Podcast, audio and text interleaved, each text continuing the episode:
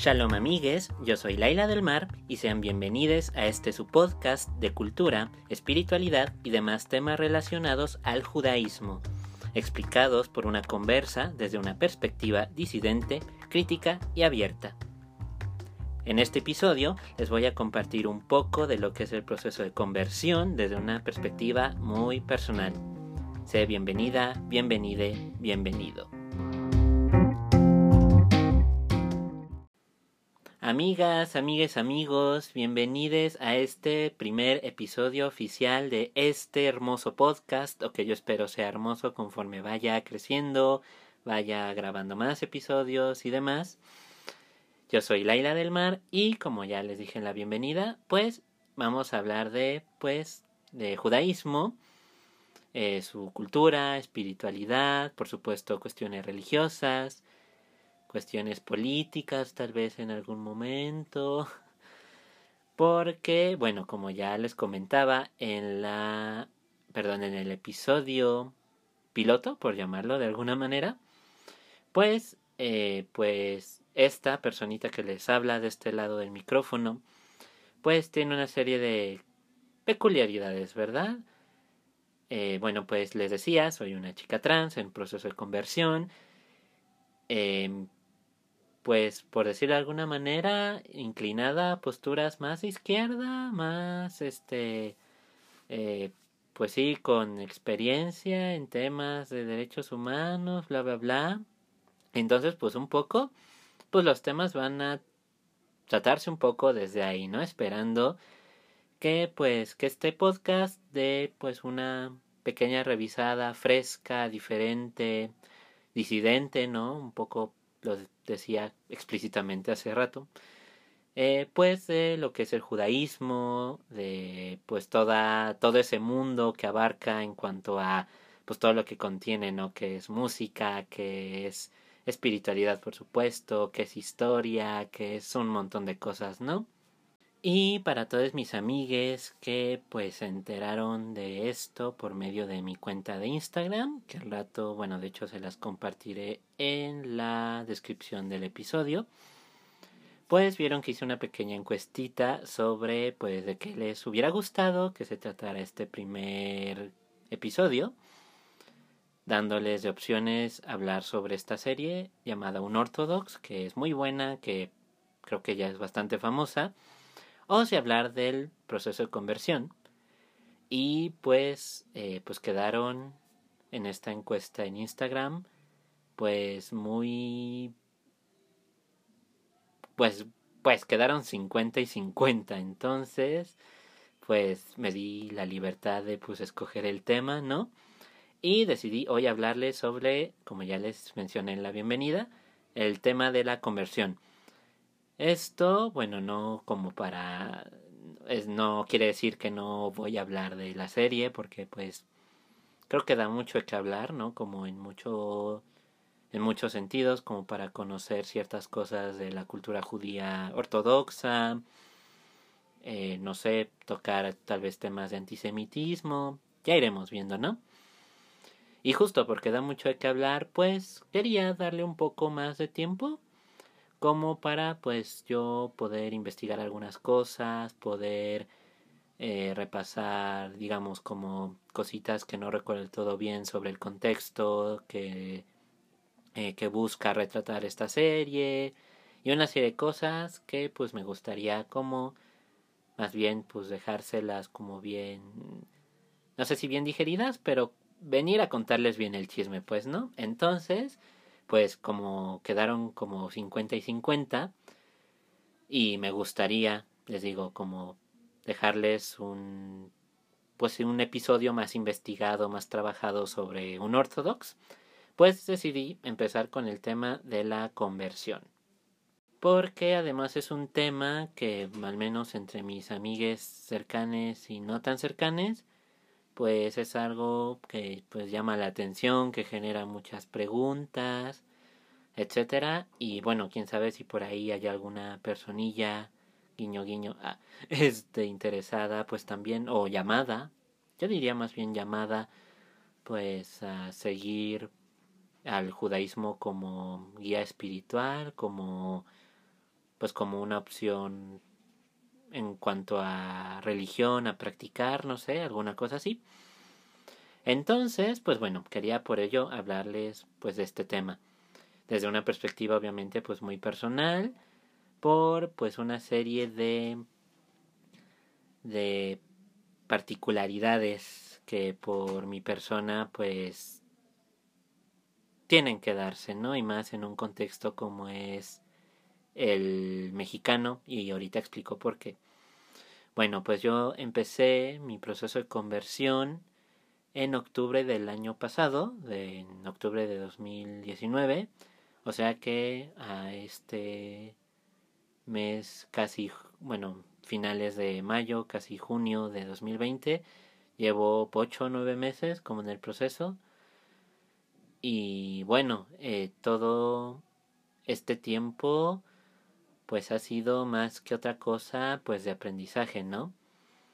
Eh, yo pues había considerado justo al judaísmo como pues como una pues sí, como me empecé a interesar pues en mis años de universidad allá de 2014, bueno, 2013, 2014.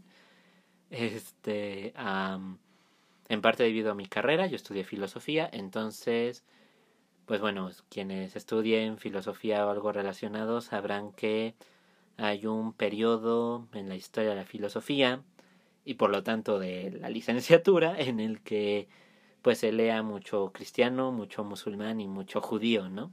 Entonces pues fue un poco desde ahí donde empecé a interesarme por pues por la religión judía, eh, por su teología, y voy a poner entrecomillar mucho teología, porque no sé si las judíes hacemos teología, que igual ya hablaré de eso en otro momento. Pero digamos, como que de ahí empezó el interés. Eh, igual tuve un profesor en la universidad de judío practicante eh, que también pues a quien me acercaba mucho como para platicar del tema, no en una onda de eh, me quiero convertir, este, ¿no? Pero pues sí como movida por este interés, ¿no? Y entonces, ah, pues sí, como que pasó la universidad y no sé, en ese momento caché que era un interés más como teórico, más, pues sí, como, no sé, como cuando ves algo que te llama la atención y pues te gusta, investigas y así, pero pues como justo como un como un tema, ¿no? Que te gusta y que investigas y ese tipo de cosas. Pero pues, eh, pues sí, como que caché eso, lo dejé. Luego pues pasaron una serie de cosas en mi vida que dejé como intencionalmente como el tema espiritual muy de lado. Y bueno, apenas pues los años anteriores, hablando particularmente el año pasado, 2019, pues empezó como justo empecé a sentir un llamado más a por avivar esta parte espiritual y pues con este antecedente un poco pues justo hacia el lado del judaísmo. Y bueno fue en octubre en el que pues una eh, persona que de hecho es un pastor eh, de una iglesia cristiana en Puebla. Saludos a todos mis amigos de Puebla que les amo y que amo Puebla y que ojalá pueda regresar pronto ya que acabe esta triste cuarentena. Eh, eh, pues sí, fue un pastor de una iglesia LGBT, eso es importante, pues quien me contactó, quien me ayudó a pues contactarme con quien ahora me está guiando, con mi rabino, que en este momento me está a mí y a otros, otras personas, eh, pues nos está enseñando, ¿no? Como pues, pues justo como la religión, las fiestas, la lengua y más o menos, porque bueno, ustedes no sé si lo sepan o se lo imaginen, pero pues todos nuestros rezos y lecturas y demás son en hebreo. Entonces, pues además para entrarle a esto hay que, o parte de entrarle a esto más bien, pues es aprender hebreo. Entonces, pues bueno, empezó esta pequeña odisea con este rabino. Eh, y pues, just, bueno, una de las cosas como que digo, hablando como de ya de, ahora sí, cómo fue yendo mi proceso y como suelen ser los procesos de conversión, entiendo, pues justo, ¿no? Yo pues eh, le contacté, me entrevisté con él de alguna manera, ¿no? Em, y pues sí, un poco, eh, pues sí, como para, creo que el sentido de la entrevista, entrevista entre comillas, ¿no?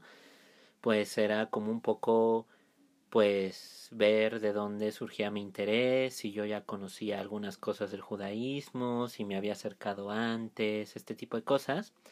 Porque pues una de las particularidades del judaísmo, eh, al, al menos respecto a otras religiones monoteístas o a las otras dos grandes religiones monoteístas, es que el judaísmo no es proselitista.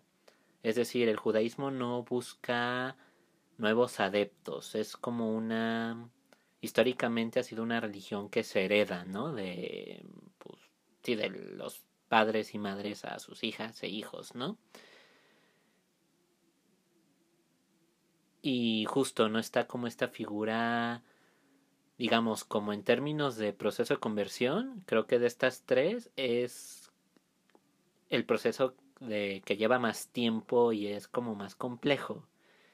Lo digo porque, por ejemplo, en el Islam, eh, saludos a mis compas musulmanas, si es que me escuchan, eh, porque bueno, yo, yo, yo aprecio y admiro mucho el Islam, ¿no? Por, digo, ya platicaremos de eso tal vez en otro momento, pero bueno, paréntesis. Eh, por ejemplo, en el Islam, eh, realmente, pues, la conversión se da eh, recitando, o más bien, haciendo una declaración, que es como la declaración de fe islámica, que no recuerdo ahorita cómo se llama, pero pues sí, es como ese el paso como que te hace ya musulmán, musulmana, ¿no? Que es, ah, ¿cómo es? Alá es el único Dios y Mahoma es su profeta. Eso es lo que, pues, lo, en realidad lo que en principio lo único que se requiere para ya ser musulmán, musulmana, musulmani. Y pues en el cristianismo, eh, aunque pues generalmente hay un proceso de de pues de preparación llamado catecismo que Seguramente muchas de las personas que me oyen pasaron por eso en algún momento de su vida. Eh, y bueno, pues que justo, ¿no? El cristianismo sí tiene un proceso de preparación, donde pues se aprenden ciertos dogmas, se tratan ciertas cuestiones, pero pues la diferencia es que el cristianismo busca eh, nuevos y nuevas personas, más bien busca nuevas personas adeptas, ¿no? Por una cosa que dice al final de los evangelios, de ir y predicar y ese trip. Entonces, pues el cristianismo, aunque sí prepara a sus fieles, o idealmente los prepara, porque mm, hasta eso es complejo, ¿no? Pero yo no voy a hablar de esos temas. Pues eh, el cristianismo sí es proselitista, busca nuevas personas eh, que ingresen al cristianismo. El judaísmo no lo hace el judaísmo como que está ahí y les digo más como en este plan de heredarse, ¿no? Como y de hecho es algo que está siempre presente en el judaísmo, ¿no? Como hacer referencia a, los eh, a, a, las y los antepasados, ¿no? A las padres y madres, ¿no? Y que es justo la promesa que se digamos, pues las promesas al pueblo judío justo se heredan, ¿no? De generación en generación. Ahora, eso no quiere decir que, eh, pues, que no esté abierto justo a, a integrar personas conversas, ¿no? Y justo eso fue, digo, por estas peculiaridades, es que pues tuve esta entrevista. Y pues sí, como para ver de dónde, te repito, como que más bien como en el sentido de ver si ese interés era genuino, si era un interés espiritual y no nada más así como eh, pues si la persona curiosa que va a ver, ay, a ver, esto está bonito y el hebreo suena súper así, no sé, como este tipo de cosas, ¿no? O, o sí, o también, y también en el sentido de ver, pues mi disposición a aprender, porque justo, ¿no? Como les digo, pues es un proceso, pues uno, que no es que se busque activamente eh, por parte de personas ya judías y pues el proceso de preparación es largo. Una de las primeras cosas que me dijo mi rabino es pues antes de la conversión pues te toca estudiar dos, tres años y estudiar, entiendas estudiar Torah en primer lugar, nuestro libro sagrado, que bueno, eh, digamos popularmente, pues son los primeros cinco libros de cualquier Biblia, el Génesis, el Éxodo, el Levítico, Números y el Deuteronomio, que bueno, en hebreo tienen sus nombres y así, ¿no? Pero digamos, ese es el cuerpo de la Torah, ¿no? Y bueno, al lado de la Torah, pues también se estudia repito el hebreo, porque pues la Torah se lee en hebreo, los rezos se recitan en hebreo, em, las bendiciones son en hebreo, etcétera, ¿no? Es, es la lengua sagrada del judaísmo. Eh, también se estudia, no preferentemente, pues, eh, pues el resto de los libros, eh, pues, revelados, ¿no? Que pues lo conocemos como el Tanakh, o Tanakh, que pues es en principio pues casi todo el Antiguo Testamento, lo que se conoce en el mundo cristianizado como Antiguo Testamento, que son los libros de los profetas, los libros de los jueces, los libros de los reyes, etc.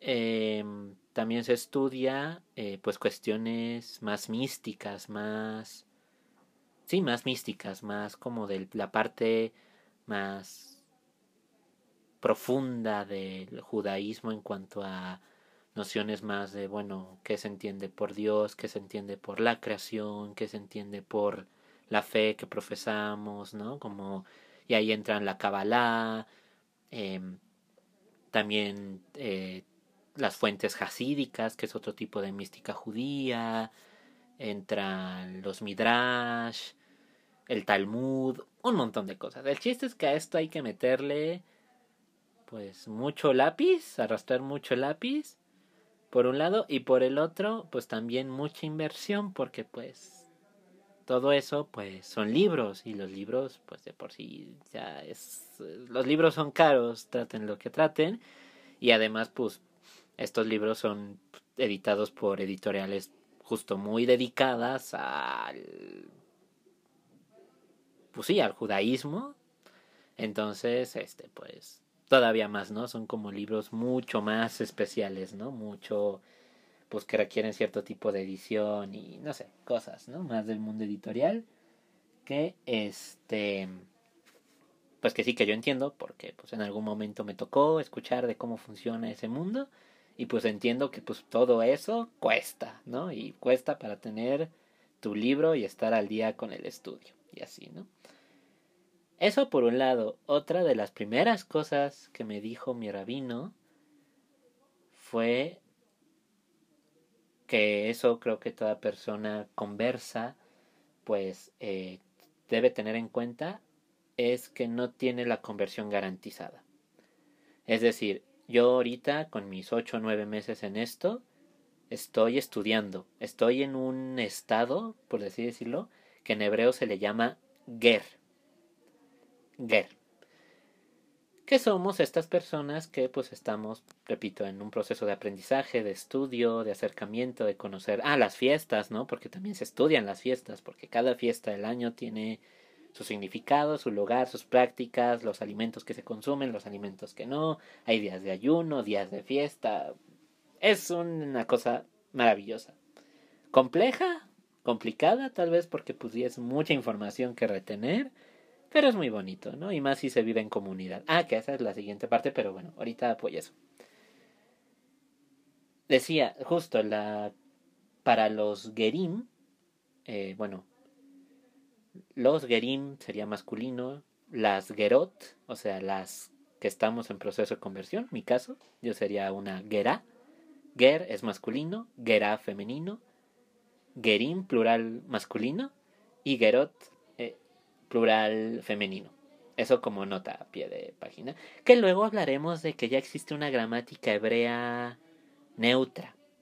O que acá llamaríamos inclusiva, incluyente. Pero bueno, de eso ya hablaré en otro, en otra ocasión. Eh,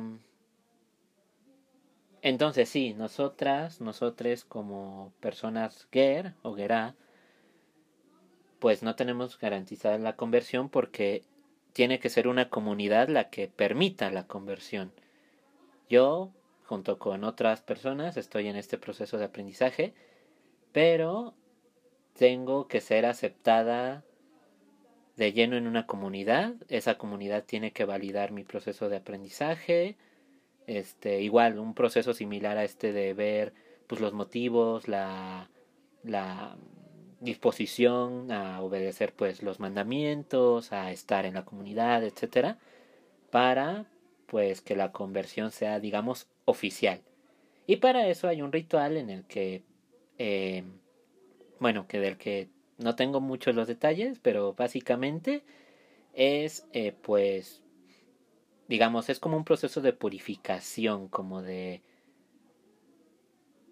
pues sí, como de purificar mi cuerpo para que sea acorde con mi alma eh, judía, aunque mi cuerpo pues haya se haya vivido de forma no judía, ¿no? Y eso implica pues comer cerdo, eh, adorar otra, pues otro tipo de cultos, etcétera, ¿no? Una serie de cosas. Para ello, pues para hacer esta purificación, pues entiendo, se me tendría que pues trasquilar todo el cuerpo, eh, pues y afeitarme de pies a cabeza, entiendo, y sumergirme en la, mic la mikve, que es pues como una piscinita, es como... Sí, es sumergirme en una piscinita como para purificar, ¿no? Para limpiar con el agua, pues las impurezas previas, digamos, a, pues, a mi, pues a mi conversión, ¿no? Pero bueno, regresando un poquito, rebobinando a mi entrevista con mi rabino. entonces, justo, ¿no? Es antes de dar ese paso ya a hacer oficial la conversión, pues justo, tiene que checarlo una comunidad, la advertencia es, más de una vez te van a decir que no, un poco en esta intención como de como de probar de alguna manera qué tanto interés hay, ¿no? Qué tanto ah, insistes, qué tanto estás dispuesto a dar, aunque, bueno, a, digamos, a integrarte, ¿no? Al judaísmo, a la vida judía, aunque todavía no tengas como oficial la conversión, ¿no? Que de hecho pues tengo una de estas personas que estamos aprendiendo con este rabino, pues está en esa situación. Ella ya estudió bastantes años, incluso tiene una maestría en la Universidad Hebraica de aquí de la Ciudad de México, y pues no, no le han dado la conversión, pero ella dice pues no importa. A mí nadie me tiene que validar como judía para yo vivirme como judía. Entonces pues, aunque digamos su conversión no es oficial, todavía pues ella pues ya se asume como parte del pueblo y como practicante, ¿no? Y así cada una, bueno, en mi caso, pues estoy un poco, pues sigo aprendiendo, pero pues ya asumiendo como esta vida, estas prácticas, esta mística de vida, esta, pues estos preceptos, ¿no? Estos mandamientos, etcétera. Y otra cosa, ah, bueno, eso, digamos, como en general, como se daría la conversión, ¿no? Les digo, dos, tres años de mucho estudio, de mucha de arrastrarle al lápiz, aprender hebreo, ver con la comunidad y que eventualmente la comunidad te acepte, pues ya estás dentro y pues bueno, eso pues te da pues pues también obligaciones con la comunidad y una serie de cosas, ¿no?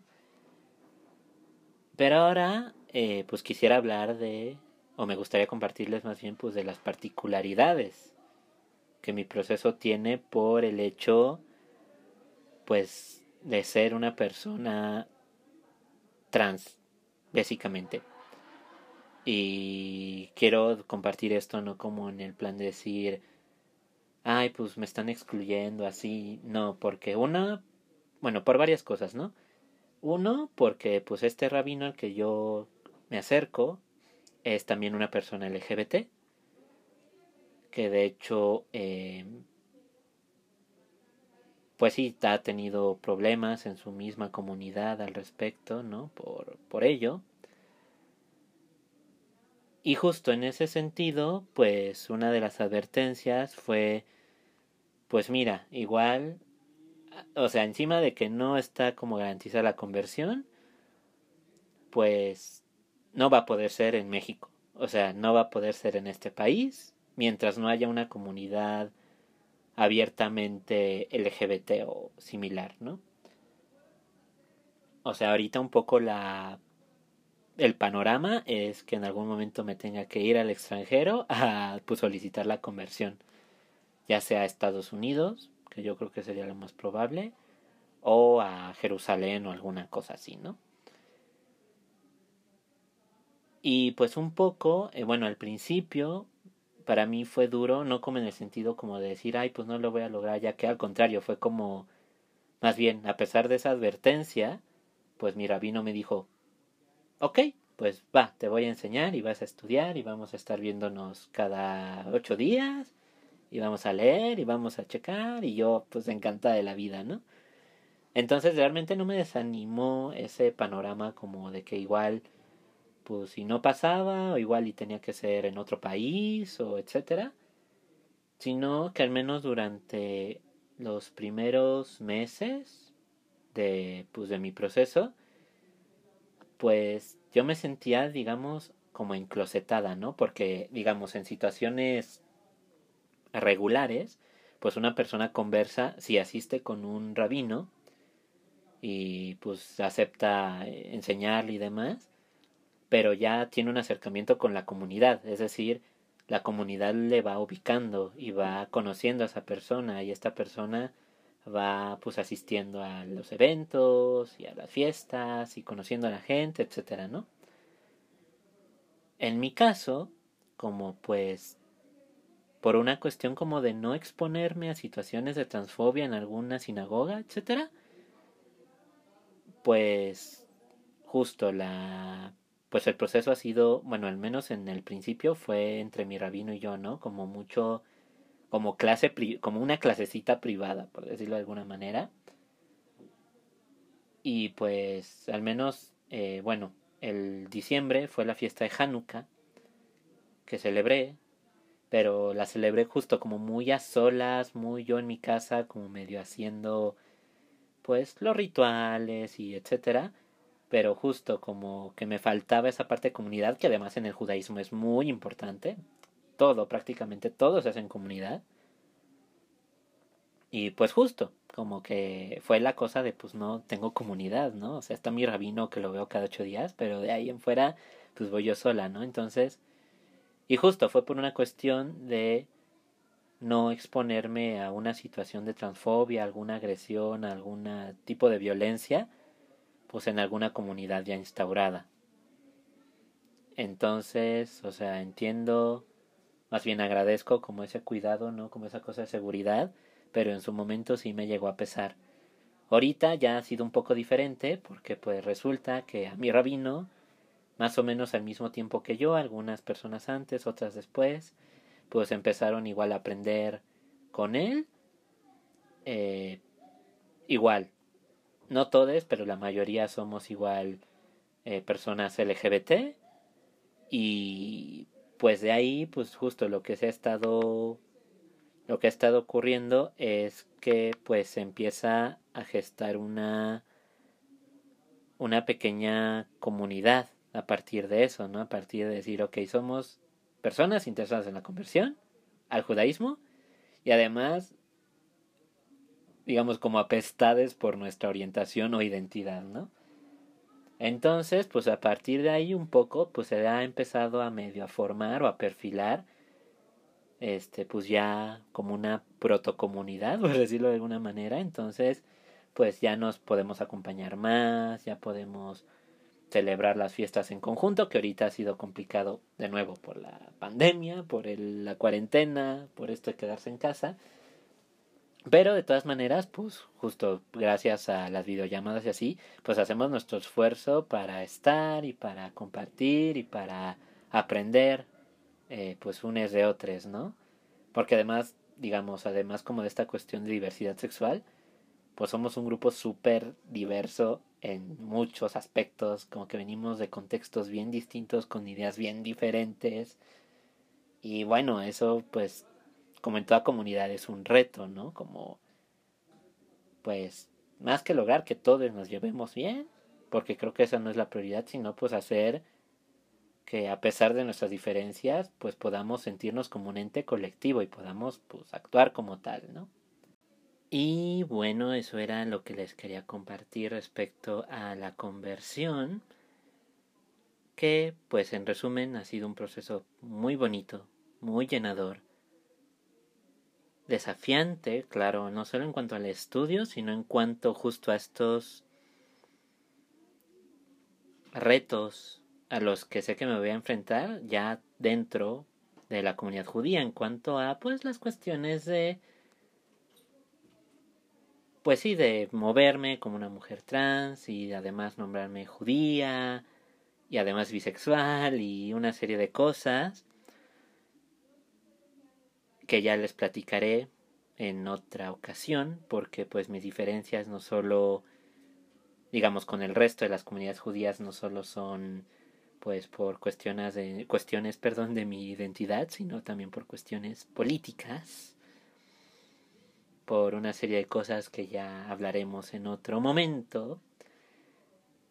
Pero pues en general a pesar como de esos desafíos y de esos retos y de pues esos corajes que sé que voy a hacer pues puedo decir que estoy dispuesta a hacerlos porque al final pues para mí la ganancia va a ser, bueno, la ganancia, no me gusta la palabra la ganancia, el fruto, digamos, eh, pues va a ser mucho mayor para mí en términos como de, pues ser coherente con un, justo al, al principio hablaba de un llamado, y digo llamado porque en su momento así lo sentí, más como que justo como de un interés o una curiosidad.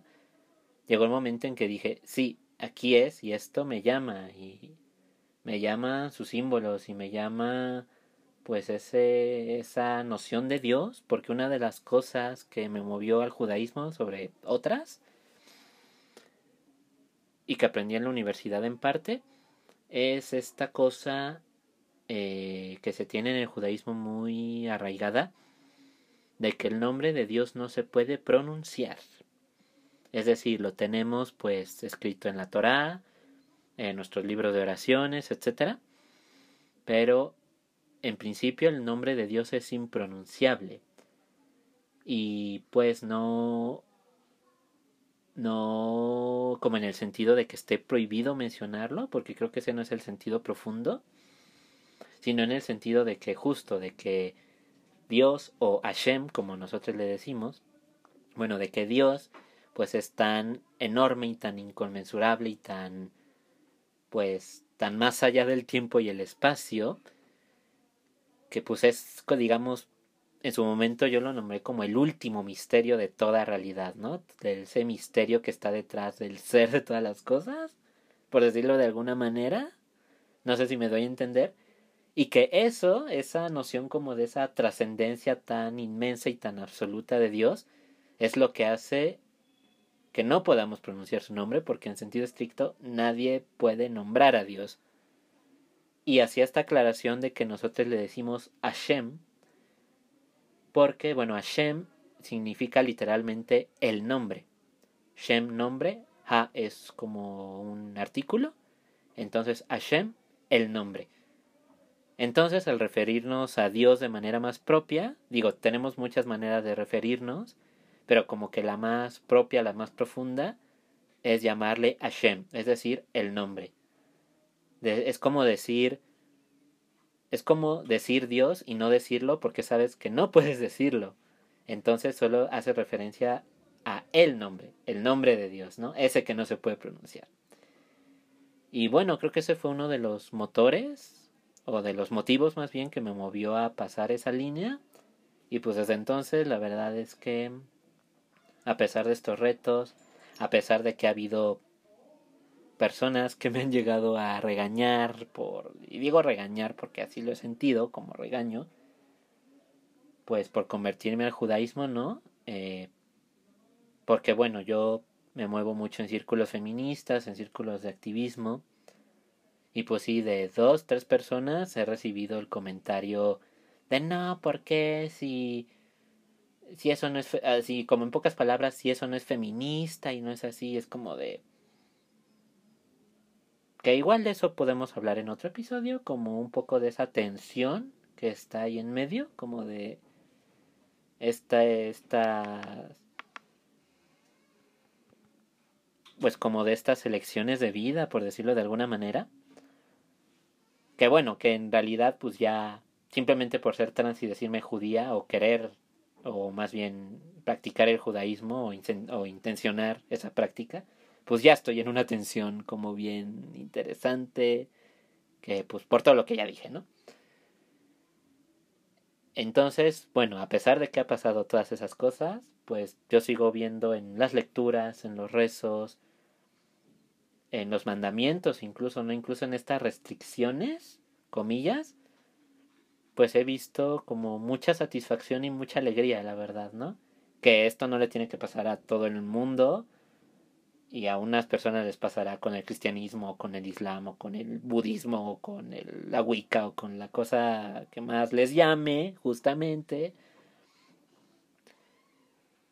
Y pues hay personas a las que pues nada de eso les hará sentido y está bien, no pasa nada. Simplemente, pues mi caso y el de pues algunos compas, pues está ese llamado y la neta es que pues seguir ese llamado más que en una en un esfuerzo de acoplarse como a una serie de estándares y así, pues al menos yo lo veo en mi caso personal como una cosa de ser coherente conmigo misma y de escuchar esa vocecita que una tiene en el corazón y en el alma, por decirlo de alguna manera, pues que por eso pues no a todo el mundo le tiene que pasar, pero pues a mí sí me pasa y la verdad es que ha sido súper bonito, súper especial y súper divertido incluso, porque algo que tiene el judaísmo, más como culturalmente, es un sentido del humor, pues, muy irónico. No sé, el otro día les conté un chiste a unas compañeras. Nadie lo entendió, más que mi roomie, y hasta eso yo me tardé como dos horas en decir, ay, claro, es gracioso por esto. Pero bueno, ya se los contaré en otra ocasión si se da. Este, pero hasta eso ha sido hasta divertido y desafiante, interesante y bonito. Muy... También como me ha abierto muchas cosas para mí misma, ¿no? Como en términos de autoconocimiento y tal. Y pues bueno, eh, pues bueno, ya como cerrando, ya para cerrar porque ya esto ya duró mucho, pues nada más eso era lo que les quería compartir en esta ocasión. Eh, espero pues lo hayan disfrutado. Acepto pues todo tipo de comentarios en las redes sociales que en un momentito les voy a dejar en la despedida de este episodio. Y pues espero nos veamos pues si les parece bien el próximo viernes, ya que hoy es viernes, pues tal vez sea un buen día como para mantenerlo fijo y que avance y que pues también para ponernos ponerme más que nadie ponerme a mí misma disciplina para hacer esto, ¿no? Para grabar, para escucharles. Eh, ah, bueno, una eh, particularidad que tiene Anchor es que, pues, por medio de un link que les voy a dejar en la descripción, pueden mandarme notas de voz con sus dudas, comentarios, sugerencias, eh, o sí, sobre todo con preguntas, supongo, para pues que ustedes me dejen su pregunta, yo la puedo poner aquí en el episodio y la respondo pues, eh, pues mientras grabo, ¿no? Entonces se me hace algo muy bonito como para también, pues como interactuar un poquito más, para que se escuchen otras voces aquí, ¿no? Este, en fin, a mí me encantaría mucho recibir mensajes de voz, si no igual les dejaré otras redes sociales. Y por el momento es todo lo que les tengo que compartir. Muchas gracias por escuchar este primer episodio oficial de La Isla del Mar. Espero tengan bonita noche y como en unas horas va a empezar, Shabbat Shalom. Ah, y por cierto, para quienes votaron en Instagram por un ortodox, no se preocupen, de eso andaremos compartiendo la siguiente semana. Espero este episodio te haya gustado, compártelo con tus amigas interesadas en el judaísmo y a tu amiga judía más cercana. Te recuerdo también que puedes dejarme tus dudas, críticas constructivas y comentarios, ya sea en mi Twitter o en mi Instagram, ambos son arroba lai-bat-hayam, o deja tu nota de voz en la plataforma anchor.com. Te voy a dejar el link de todas estas plataformas en la descripción del episodio. Shalom para todas, todes y todos.